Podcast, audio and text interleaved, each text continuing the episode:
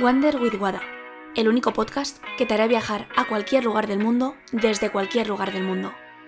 Ponte cómodo, comenzamos el viaje.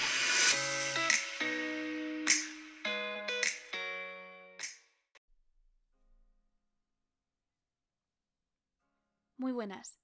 En el podcast de hoy te voy a hacer reflexionar sobre el camino recorrido, para que puedas medir tu evolución y cómo a lo largo del tiempo ha habido una mejora y tal vez no te hayas percatado de ella porque estás pensando en el futuro y en lo que va a venir, pero a veces es necesario hacer un parón y darte cuenta dónde estás.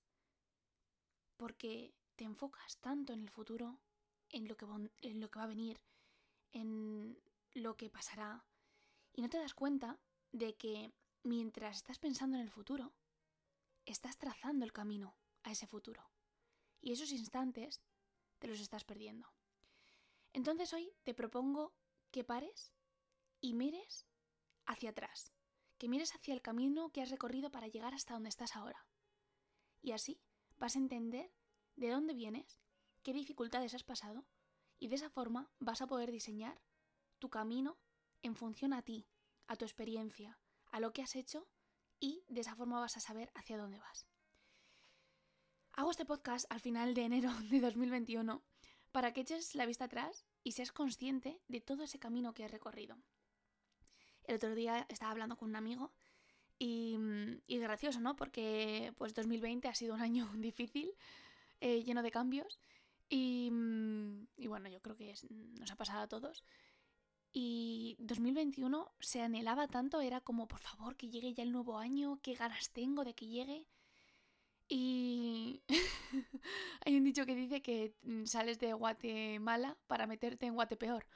Pues nos reíamos, bueno, mm, de un poco de la situación, porque mm, llevamos un mes y, y bueno, hay una, no sé desde dónde me estás escuchando, pero hablo de mi situación y de cómo yo lo he vivido. Y en Madrid, por ejemplo, pues eh, hay una, ahora mismo hay una tercera ola de COVID, que estamos incluso peor que en marzo. Em, hay, bueno, también seguro que lo habrás escuchado, que ha habido una tormenta que se llama Filomena, que ha nevado, es algo, no sé, historia, que nunca había pasado antes en Madrid. Y, y bueno, eh, ha habido un terremoto también en Granada. Eh, no sé, han sucedido una serie de sucesos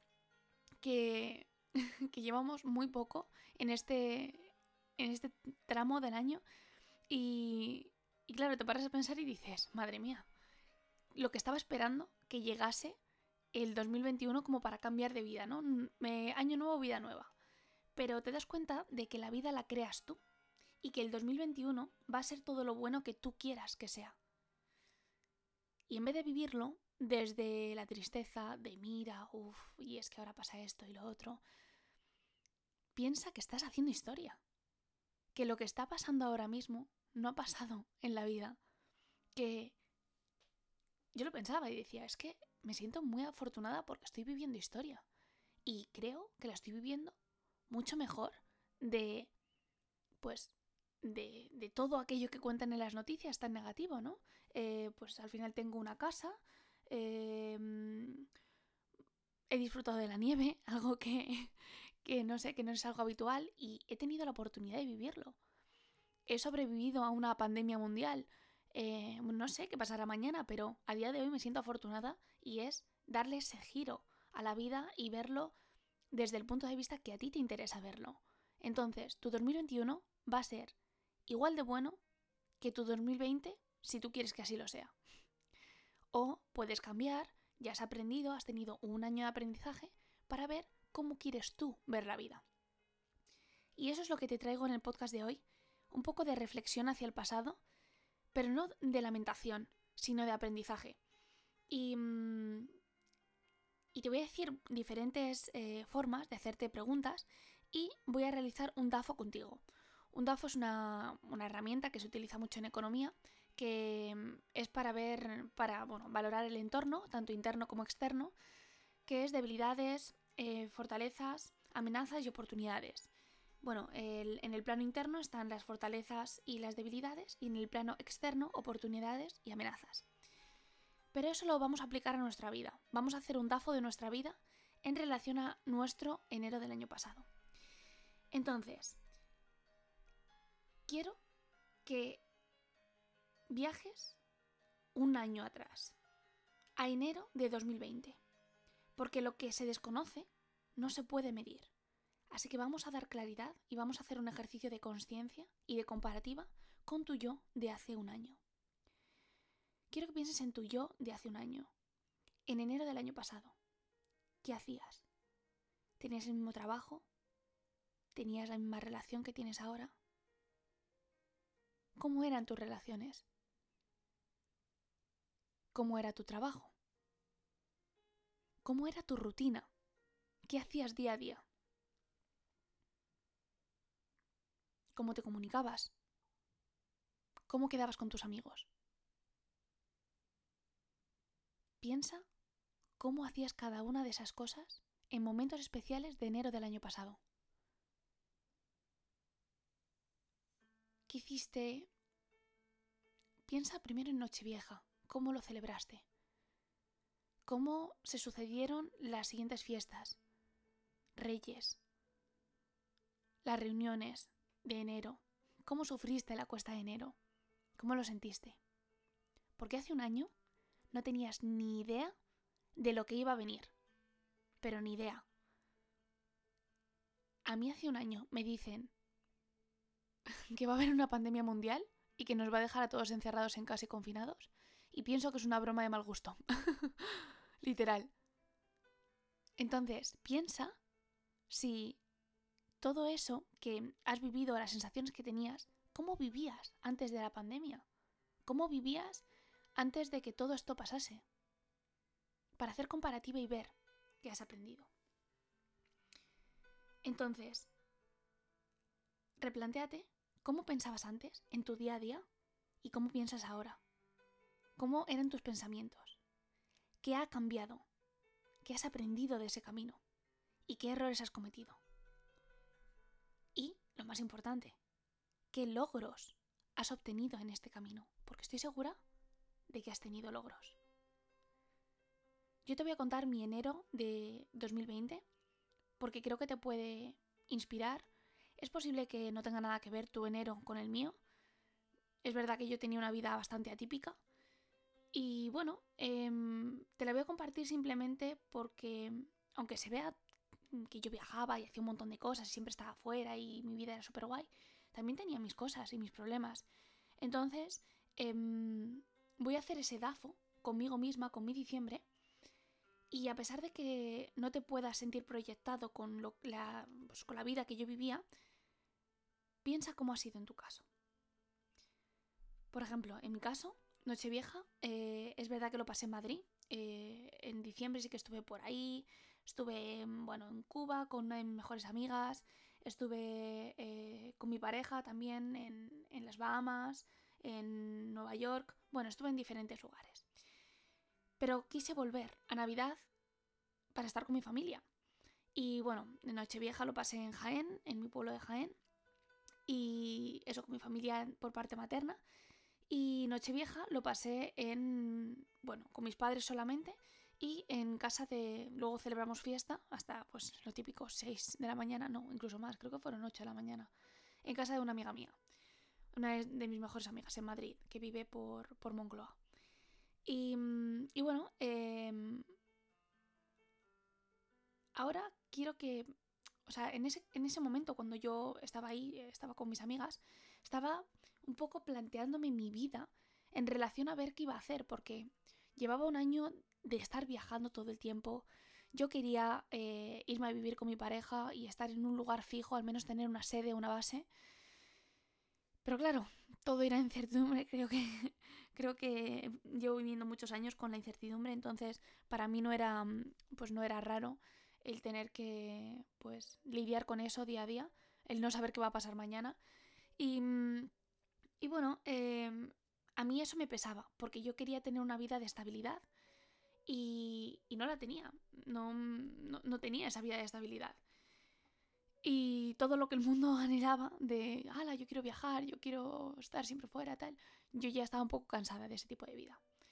Y, bueno, pues eh, en enero vino, mientras estaba trabajando en Madrid, estaba haciendo optimización para la empresa, la startup eh, danesa en la que trabajaba, estaba trabajando en Madrid. Después, el 13 de enero, me fui a Copenhague, a, headquarters, a, la empresa, digamos, a... Mm, ¿Cómo se dice? No, no sé cómo se dice, pero la empresa matriz, digamos, donde está la sede central, donde está el directivo, el CEO y, vamos, de donde se organiza todo. Entonces fui a Copenhague, eh, supuestamente íbamos a mm, hablar de, pues, de mi situación, de qué iba a pasar en el futuro, de que quería un poco pues renegociar las condiciones. Porque en enero, em, bueno, porque ya llevaba tiempo trabajando con la compañía, yo mm, era autónoma y, yo ganaba solo por, por cierres de venta y, y todo era comisión. Entonces, imagina que en un caso no cerraba ningún acuerdo, pues yo ganaba cero nunca pasó. De hecho, al revés, me, dijeron que, mira, bueno, no me sale rentable estar pagándote comisiones porque estás cobrando mucho, así que te voy a poner un sueldo fijo y, luego algunos incentivos. Entonces, bueno, pues esa fue un poco mi historia y lo que, lo que pasó. Fue a renegociar mis condiciones. Pero también estaban viendo la estrategia general del año que iban a, seguir em, pues durante, durante el año. Y yo supuestamente iba para un día dos Y al final em, estuvimos en. nos invitaron a, pues a todos a una, parte de reuniones estratégicas. Y mm, yo soy mucho de dar ideas y de ¿y por qué no hacemos esto? Y, al final he estado en contacto con diferentes mercados, con Estados Unidos, con, con otras, otros puntos de vista que ellos desde headquarters no lo estaban viendo.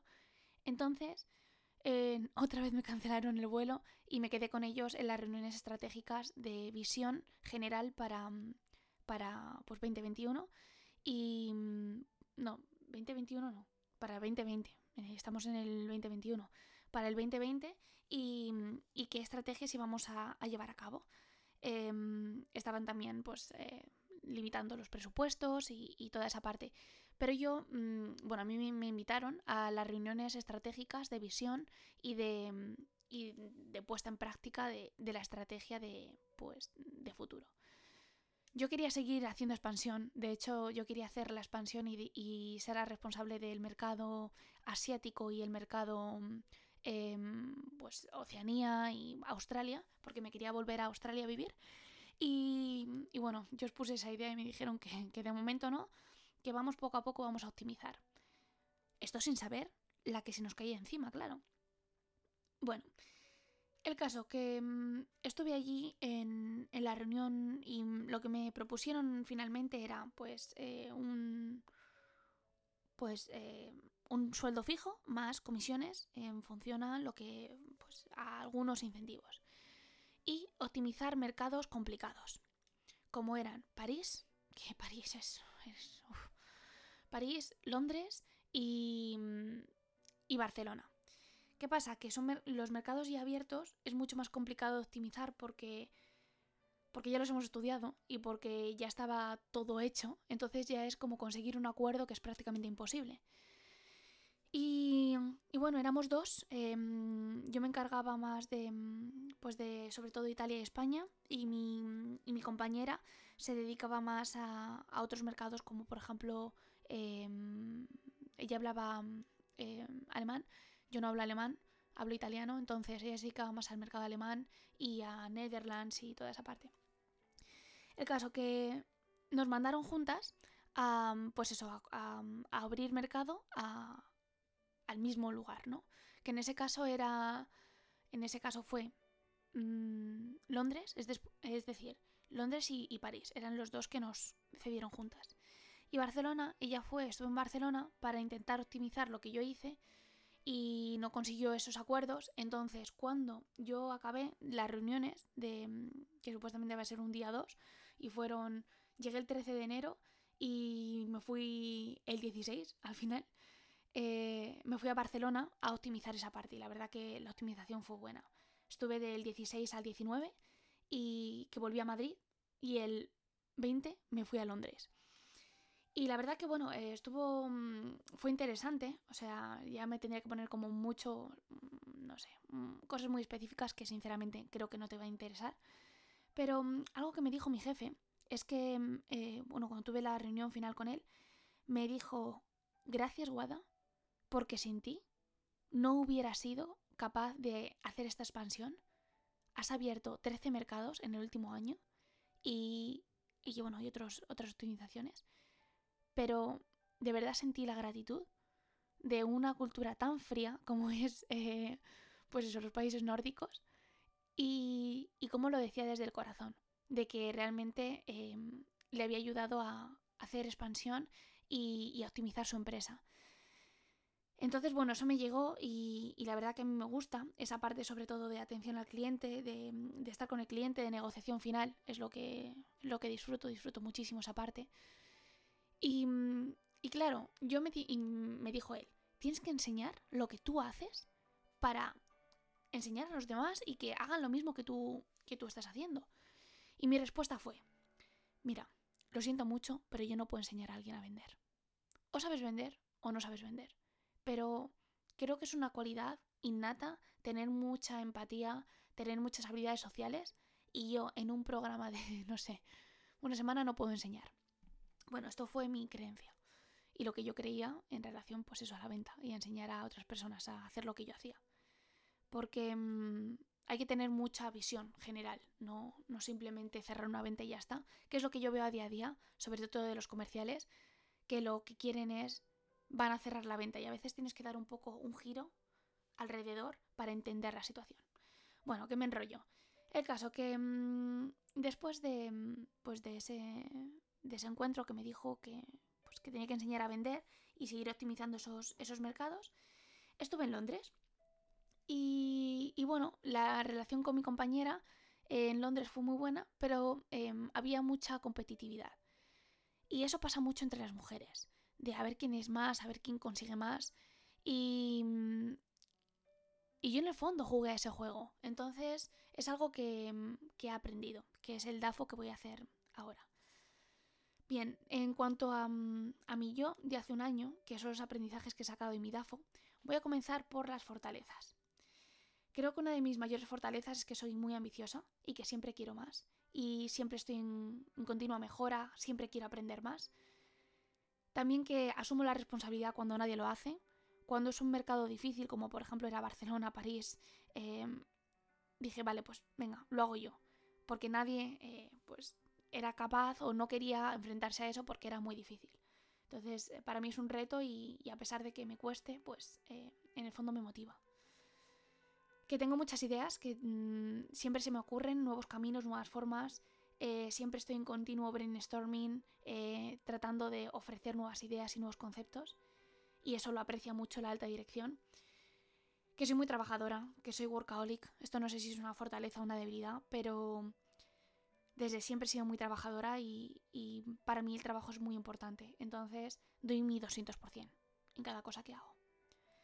Mis debilidades es que soy muy impaciente, mucho, y lo quiero todo ya, ya, ya, y a veces hay que esperar.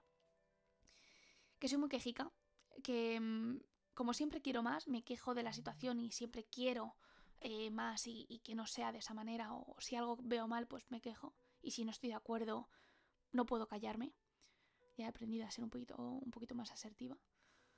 Soy muy impulsiva. Si siento algo, mm, lo siento dentro de mí, lo hago y punto. Pero al mismo tiempo soy muy indecisa. Cuando hay dos caminos, si tomar A o B, y no lo veo claro, me cuesta mucho tomar una decisión. Como debilidad, pues que pienso mucho a las cosas, le doy mucho, muchas vueltas a las cosas, pero también lo veo como una fortaleza porque veo oportunidades donde nadie las ve y veo diferentes caminos. Cuando personas solamente pueden ver uno, yo soy capaz de pensar otras formas de, llegar hasta ese punto, pero me cuesta tomar la decisión final. Oportunidades de ese momento es que se me ofreció dar formación a, otras personas y ser, por así decirlo, la, la, la formadora oficial. Y yo no quise, no quise dar esa formación porque para empezar, para mí son muchos años de, de, aprendizaje y, y no creo que todo el mundo valga para eso. Así creía. Y ahora me dedico a dar formaciones y a enseñar, pero por eso me hace gracia la, la paradoja, ¿no? De que le dije que no podía y como era un reto para mí hacerlo, pues busqué la manera de hacerlo posible. También eh, la oportunidad es que se me ofreció una estabilidad económica, que era, bueno, más o menos lo que quería, y una estabilidad de en vez de estar cada semana en un, en un lugar, yo tenía tres semanas en, un, pues en una ciudad y una semana de vacaciones donde yo me la podía pasar donde quisiese. Entonces, bueno, tenía un poco más esa estabilidad de poder hacer planes que antes no podía. Y eh, una oportunidad que yo quería, expansión de mercados, eh, pues no sucedió. Eh, y las amenazas de ese momento, aunque yo no lo supiese, era el COVID que estaba por venir, así que menos mal que no comenzamos la expansión de mercados y no nos quedamos a la mitad. La amenaza fue la competitividad de, mm, con mi compañera, que era como mm, a ver quién cierra más acuerdos, a ver quién... No sé, pero en este caso es que juega sucio ella en, ciertos aspectos. Y yo decidí no jugar sucio porque no va conmigo, pero em, acepté ese desafío de venga, vamos a competir. Y es algo que no me gusta. Y una amenaza también es ser mujer. Y me duele decirlo, pero en business, en cierre de acuerdos, en alta negociación, esperan a un hombre. Y si va una mujer, em, tienes que medir muy bien las distancias, porque si no, por el hecho de ser mujer, se pueden tomar ciertas confianzas que no, que estoy trabajando, que no estoy eh, en una discoteca tomándome algo. Así que, a veces, simplemente por el hecho de ser mujer y por conceptos sociales, se, se da un segundo valor o se, se, digamos, si es un hombre que lleva muchísimo tiempo en ese, en ese sector, no quiero generalizar, pero me ha sucedido. Y, a veces se sienten en un poder superior, pues, mm, bueno, por su historia o por lo que sea. Entonces eso lo veo como una amenaza. A todo esto, ¿cuál es el aprendizaje de mi DAFO y de mi, y de mi enero? Em, viendo todo, pues, todo lo que, lo que he recorrido, he aprendido a, mm, adaptarme en circunstancias en las que no quiero estar. Para mí estar en casa encerrada durante prácticamente un año ha sido muy duro, de verdad, muy duro. Pero es verdad que buscaba una, estabilidad, pero no un, encierre, o sea, era como el día y la noche de repente. Entonces ha sido muy duro y, he aprendido a, a, convivir con circunstancias que no me gustaban y que bueno, que tenía dos opciones, o quejarme o adaptarme. Y decidí adaptarme. La incertidumbre, pues bueno, es algo que, sigo lidiando con ella porque no sé hacia dónde va esto, no sé cómo va a ir mi negocio, no sé dónde voy a estar en un año. Pero bueno, eh, simplemente estoy abierta a esas posibilidades.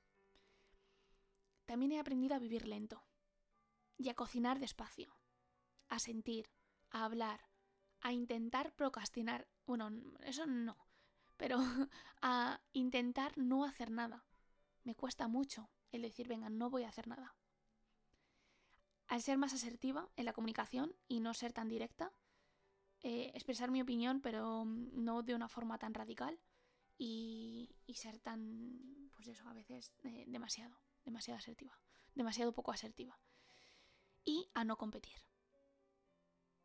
Ahora he aprendido a competir, a alinearme, a aliarme con otras personas para crear algo superior a mí, para darnos la mano y no competir.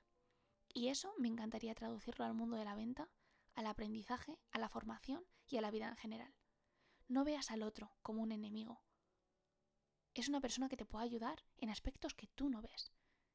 Y eso creo que es mi mayor aprendizaje con respecto a enero del año pasado, lo que he incorporado y lo que me queda. Estás haciendo historia. Tú decides cómo vivirla.